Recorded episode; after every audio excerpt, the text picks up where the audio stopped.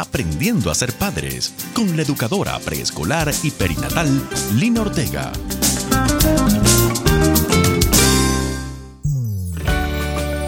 Los saludo. Les doy la más cordial bienvenida a nuestro programa de Aprendiendo a ser padres. Bendigo a cada uno de nuestros oyentes y a sus familias.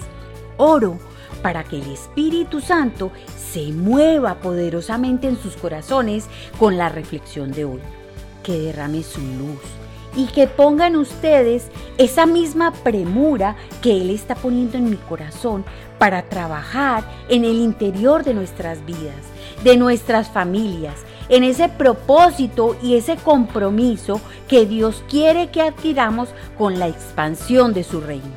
Hay premura, porque el tiempo se agota, Él ya viene y el mundo muere de sed y necesita del agua que da vida. Esa agua es Jesús y esa sed solamente la puede saciar su presencia. Soy Lina María Ortega, gracias por estar con nosotros. Estás escuchando Aprendiendo a ser padres con Lina Ortega. En uno de mis devocionales esta semana, Dios me llevó a leer el segundo capítulo del libro de Nehemías. Pero para entender el segundo capítulo debí leer el primero. Para ponerlos en contexto de lo que está sucediendo, voy a resumirles los capítulos y que luego podamos ir a ese versículo que nos interesa el día de hoy. Dice la palabra de Dios que alrededor del mes de diciembre llegó a visitar a Nehemías su hermano Hananí con otros hombres de Judá. Nehemías le preguntó por el resto de judíos que se habían librado del destierro y por su ciudad, Jerusalén. Ellos le contaron a Nehemías que estos judíos estaban enfrentando una gran calamidad y humillación, además de que las murallas de Jerusalén seguían derribadas y que la ciudad no tenía puertas, porque se las había consumido el fuego. Dice la palabra que cuando Nehemías escuchó esto, lloró. Entonces hizo duelo, ayunó y oró. En su oración, Nehemías le pidió a Dios que le permitiera ganarse el favor del rey para poder regresar y reconstruir las murallas de Jerusalén. Se relata en el capítulo 2 entonces que Nehemías se presentó ante el rey y hallando su favor, le pidió que le permitiera ir a Judá para reedificar la ciudad de Jerusalén. Y el rey, por el favor de Dios, se conmovió cuando vio la tristeza que invadía a Nehemías y lo dejó ir. Pero no solamente lo dejó ir, dice la palabra que el rey también accedió a enviar cartas a los diferentes gobernantes y personas para que Nehemías pudiera tener todo el apoyo y la ayuda que él necesitara para su misión. Cuando Nehemías llegó a Jerusalén, lo primero que hizo en sus primeros tres días de estadía fue inspeccionar la ciudad. Luego les habló a todos. Y voy a leerlo textualmente como les dijo. Ustedes saben muy bien las dificultades en las que estamos. Jerusalén yace en ruinas y sus puertas fueron destruidas por el fuego. Reconstruyamos la muralla de Jerusalén y pongamos fin a esta desgracia. Al escuchar el testimonio de cómo Dios y el rey le habían permitido a Nehemías llegar hasta allá para cumplir esa misión, todos exclamaron, manos a la obra. Reflexionemos sobre esta palabra mientras escuchamos la siguiente melodía. Estás escuchando Aprendiendo a ser padres con Lina Ortega. Si nosotros no anunciamos la esperanza, ser el líder de Nirvana el que ejemplo les dará. Si nosotros no cantamos de pureza, Dari Yankee con Don Omar sus hazañas cantarán. Si nosotros no les damos testimonio, será Laura en América a la que escucharán. Si nosotros no exaltamos la modestia, será Silvio Berlusconi el que los inspirará. Si no llenamos la tierra con la vida de Jesús, entonces la oscuridad se disfrazará de luz.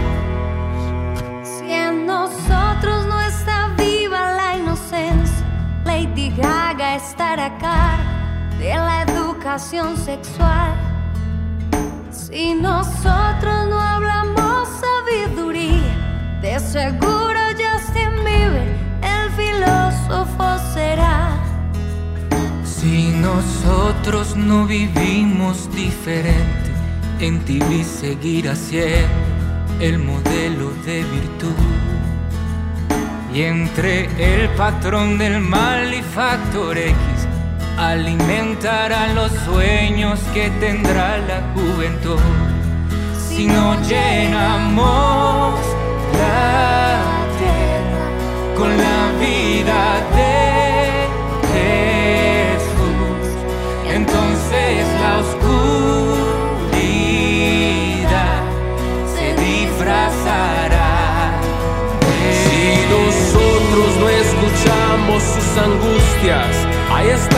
del zodiaco listos para aconsejar.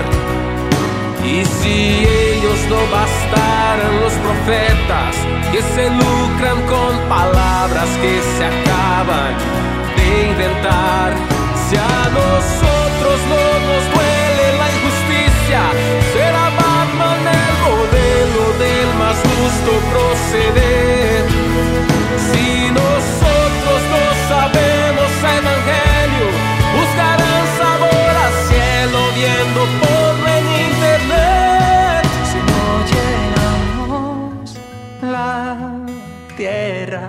con la vida de Jesús, entonces la oscuridad se disfrazará de luz. Si no llenamos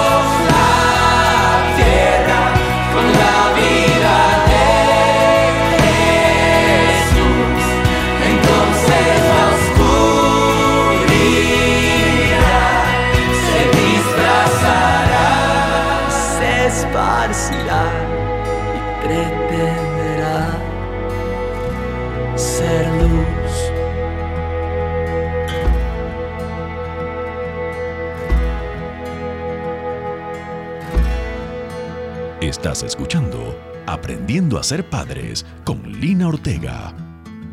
Señor, si nosotros no llenamos la tierra con tu vida, con tu amor, con tu sabiduría, con tu justicia, con ese testimonio de tu actuar y la transformación que has hecho en nosotros, entonces la oscuridad se disfrazará de luz. Entonces la oscuridad pretenderá ser luz. Señor, ayúdanos a ser tus testigos en este mundo, este mundo que tanto lo necesita. En el nombre de Jesús te lo pido. Tengo que confesarles que cuando yo leí esta palabra tembló mi corazón. Es que como en el tiempo de Nehemías, las murallas que rodean y protegían nuestra sociedad han sido destruidas.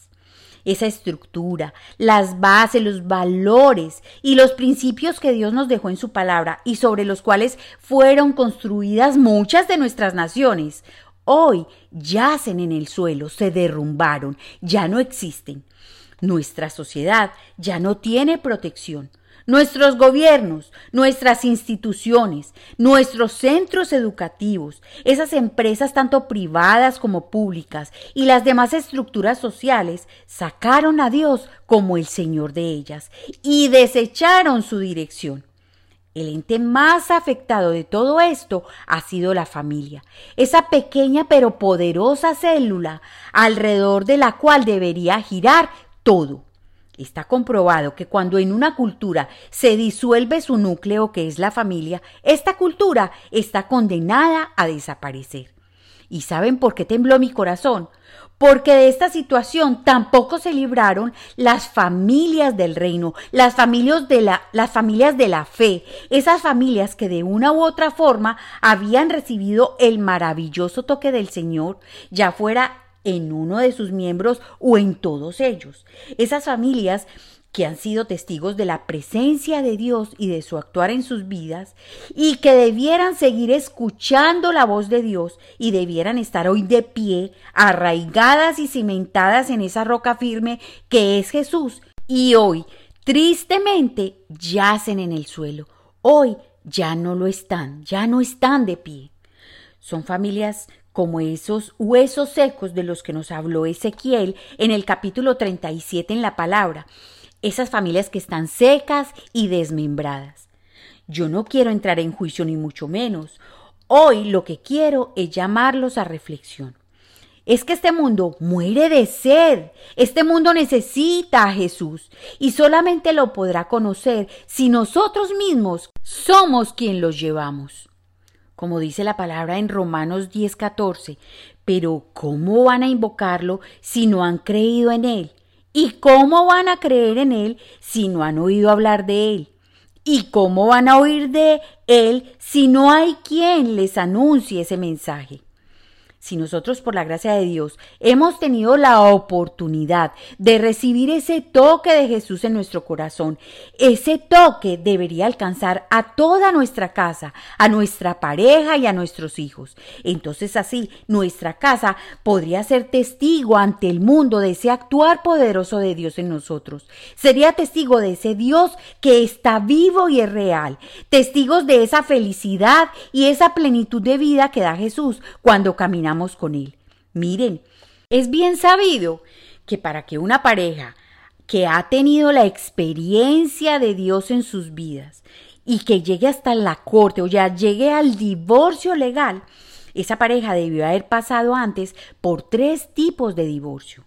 El primero, un, un, divorcio espiritual. O sea, cada uno de los cónyuges o uno de ellos se alejó de Dios, de la intimidad con Él, de la oración y la meditación de la palabra. Otro divorcio, el divorcio psicológico. Esa pareja se divorció entre ellos en su parte emocional, o sea, sus emociones, sus sentimientos y sus pensamientos. Y el tercer divorcio debió haber sido el divorcio físico. O sea, la pareja dejó de tener intimidad sexual, dejó de tener ese acto por el cual sus cuerpos, sus almas y sus espíritus se unían y se hacían uno. Entonces llegó al divorcio legal, el divorcio de la corte. Quiero adicionar aquí también algo que es muy importante, que una de las razones por las cuales un padre abandona a sus hijos es por falta de estabilidad de una relación armónica con su pareja.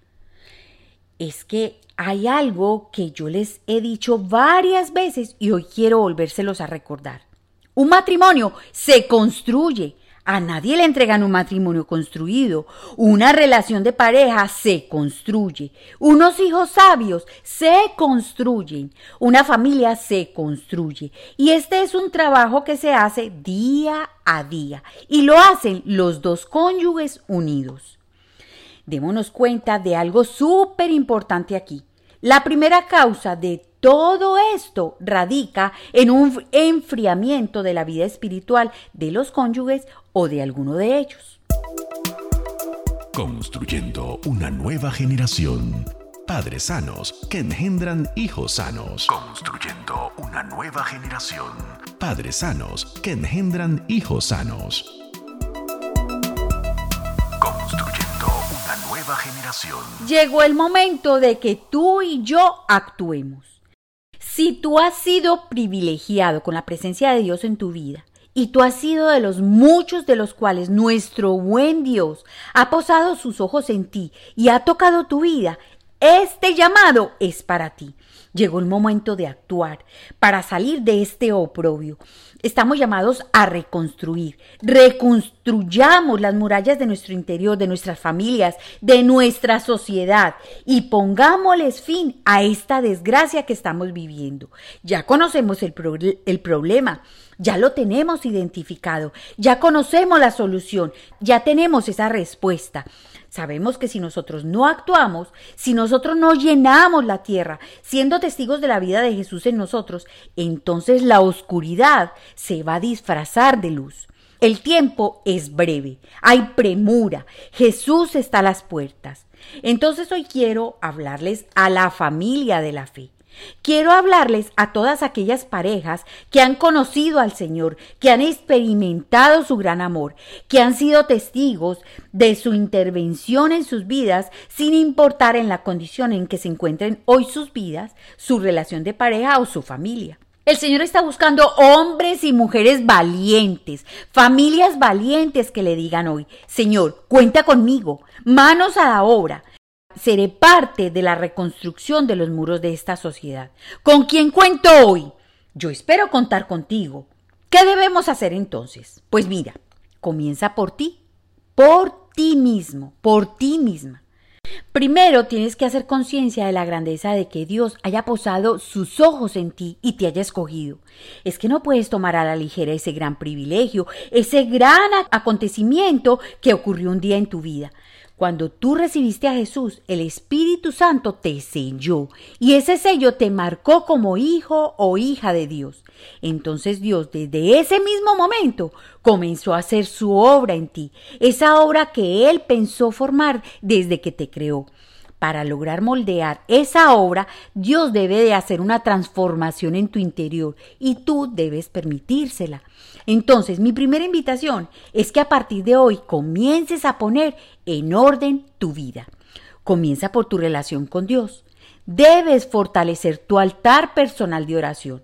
Fortalecer tu altar tiene que ver con tu intimidad, con esa intimidad con Dios, con la oración personal, con la lectura de la palabra diaria, aumentando tu nivel de meditación en ella y la búsqueda de que esa palabra se haga vida en tu vida. Esto te permitirá deleitarte en pasar tiempo con Dios. Podrás meditar en sus maravillas y el Espíritu Santo avivará el fuego que está en ti, que puso en ti.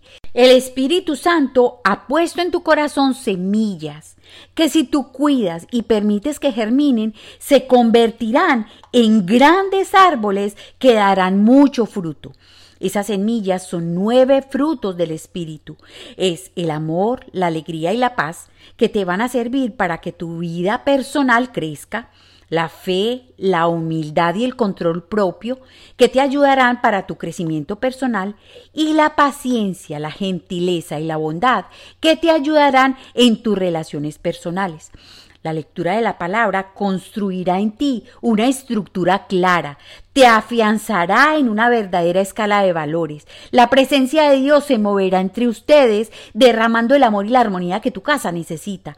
Guiará tus pasos, te ayudará a fortalecer tu fe, a confiar y depender solo de Dios y a obedecerle. Al orar sin cesar, tu espíritu estará conectado al cielo 24 horas siete días a la semana. Y el Espíritu Santo activará los dones que hay en ti para que vivas tu día a día con sabiduría y discernimiento. Lo segundo que debes hacer es deshacerte de la vieja naturaleza. Esto es trabajar con tu carácter. El apóstol Pablo nos habla en Efesios 4:22 de la transformación que debemos de tener en nuestro carácter y nuestra forma de actuar. Él nos dice que nos quitemos el ropaje de esa vieja naturaleza, la cual está corrompida por los deseos engañosos, o sea, que es una naturaleza pecaminosa, y que renovemos nuestra mente poniéndonos el ropaje de la nueva naturaleza. Eso te toca a ti y me toca a mí cada día. Me encanta como le dice en Gálatas 5, 19 al 21, en qué consiste esa vieja naturaleza pecaminosa, y se los voy a leer textualmente. Cuando ustedes siguen los deseos de la naturaleza pecaminosa, los resultados son más que claros. Inmoralidad sexual, impurezas, pasiones sensuales, idolatría, hechicería, hostilidad, peleas, celos, arrebatos de furia, ambición egoísta, discordias, divisiones, envidias, borracheras, fiestas desenfrenadas y otros pecados parecidos. Tenemos que deshacernos entonces de todas esas formas de actuar que tal vez pudieran ya haberse hecho hábito. Esto será fundamental para tu crecimiento personal y para el afianzamiento de tu relación de pareja. Cuando hemos sido sellados por el Espíritu de Dios, cuando hemos nacido de nuevo, todo nuestro ser tiene afán de buscar la santidad y nuestra conciencia, nuestra razón, sabe que esta forma de actuar está mal. El Espíritu lo avisa a nuestro corazón. Él nos reargulle, Pero Él no solo nos avisa, sino que también fortalece nuestra decisión si la tomamos, fortalece nuestra disciplina para no caer en la tentación de volver a ser esclavos de esa vieja naturaleza. Sin embargo, es fundamental nuestra obediencia. Lo tercero que hay que hacer es poner en orden tu casa. Poner en orden tu casa tiene que ver con varias cosas. Tiene que ver con poner en orden la relación de pareja. Hagan un alto y evalúense como pareja. Evalúen qué tanto han crecido en amor entre ustedes. Identifiquen si su relación de pareja se ha enfriado, si en ella hay grietas, si hay heridas guardadas y si hay desacuerdos no sanados. Sincérense, sincérense mutuamente, pídanse perdón y perdónense. Decidan empezar de nuevo. Si las situaciones que hoy tienen han llegado a niveles muy profundos, busquen consejería y ayuda profesional para poner en orden su relación de pareja. No se conformen simplemente con hacerse compañía como muchos hacen, sin cuidar ese amor, ese amor entre ustedes que debe de crecer. Esa pareja tiene que crecer. La pareja debe de vivir feliz. Deben poner en orden también la estructura que tienen de familia. Esa estructura debe de estar cimentada en los valores del Evangelio. Los invito a que evalúen cómo están los valores en ustedes y en el hogar. Los invito a que lo reorganicen, que sea una escala de valores conforme a lo que Dios quiere. También tiene que ver con poner en orden sus relaciones sociales, de quién se están rodeando, quiénes son sus amigos. Los amigos pueden apoyarte y ayudarte en tu caminar, pero también pudieran abocarte al fracaso y a la destrucción. Además, evalúen el ambiente que los está rodeando y o que ustedes frecuentan. Miren si ese ambiente les está permitiendo crecer como personas y como pareja.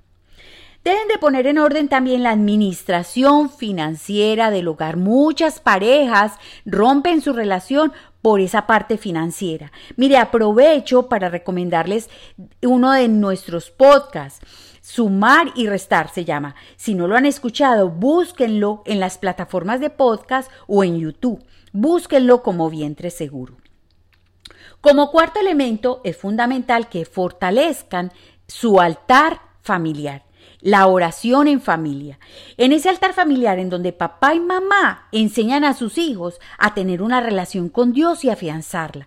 Es en ese altar familiar donde se afianzan los valores del Evangelio en la vida de los niños, por medio de la lectura de la palabra y la meditación de ella. Es en ese altar familiar en donde la familia se sincera, se sanan las heridas, se perdonan unos a otros, se fortalece el amor y las relaciones familiares. Miren, cada uno de nosotros que hemos conocido a Jesús, hemos saciado nuestra sed y bebido de su agua de vida. Entonces somos nosotros los llamados a llevarle al mundo, a ese mundo que está muriendo allá afuera, que está muriendo de sed, la vida y el testimonio de Jesús. Y lo llevamos por medio de nuestro testimonio de vida, por medio de nuestro testimonio de amor y felicidad interior. Lo llevamos siendo testigos de la llenura de Jesús en nuestro interior y con nuestra transformación. Pero no basta solamente que lo digamos. El mundo lo va a creer si lo ve en nuestra experiencia de vida. Lo va a creer viendo cómo cada uno de nosotros vivimos. Es que la palabra de Dios lo dice muy claramente. Por sus frutos los van a conocer. Bueno, vamos a orar. Oremos para que el Espíritu Santo reargulla cada corazón y los mueva a poner en orden cada área de sus vidas, tanto su área personal como de la familia, para poder llegar a ser los testigos fehacientes ante el mundo de la vida de Jesús en nosotros. Oremos. Señor Jesús, venimos ante tu presencia con corazones dispuestos, con corazones decididos, queriendo ser los testigos de tu obra en nosotros. Señor, me he hecho consciente que el mundo hoy, más que nunca, necesita del testimonio de tu presencia en mí. Tal vez hasta hoy, Señor, no había sido consciente de la importancia de ser tu testigo y no he obedecido a ese llamado que me has hecho de caminar contigo y de caminar hacia la santidad. Hoy entiendo que ese llamado tú me lo, me lo estás haciendo a mí, no solo para mi felicidad y la felicidad de mi familia, sino también para que otros puedan recibirte. Perdóname, Señor. Hoy quiero decidir, Señor, cuenta conmigo. Yo quiero y decido poner manos a la obra. Te prometo que a partir de hoy seré parte de la reconstrucción de los muros de esta sociedad. Te prometo comenzar a poner en orden mi vida y mi casa. Si tú eres ese oyente que no le has entregado tu vida a Jesús hasta hoy, te invito a que lo hagas ahora. Dile, Señor Jesús, Hoy quiero comenzar una nueva vida. Yo sé que no he hecho las cosas bien.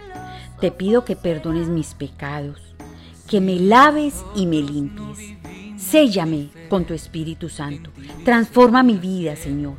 Guíame para deshacerme de esa vieja naturaleza de la que habló Lina y que dice en la palabra. Comenzar a caminar en una vida que te agrade, Señor. Desde esta manera solamente sé que podré ser feliz y podré hacer feliz a los míos. Podré ser testigo para otros de tu presencia, Señor, y tu transformación en mí. Yo te lo pido en tu nombre poderoso, mi Jesús. Amén. Se disfrazará. Si nosotros no escuchamos sus angustias, Ahí están los del zodiaco listos para aconsejar.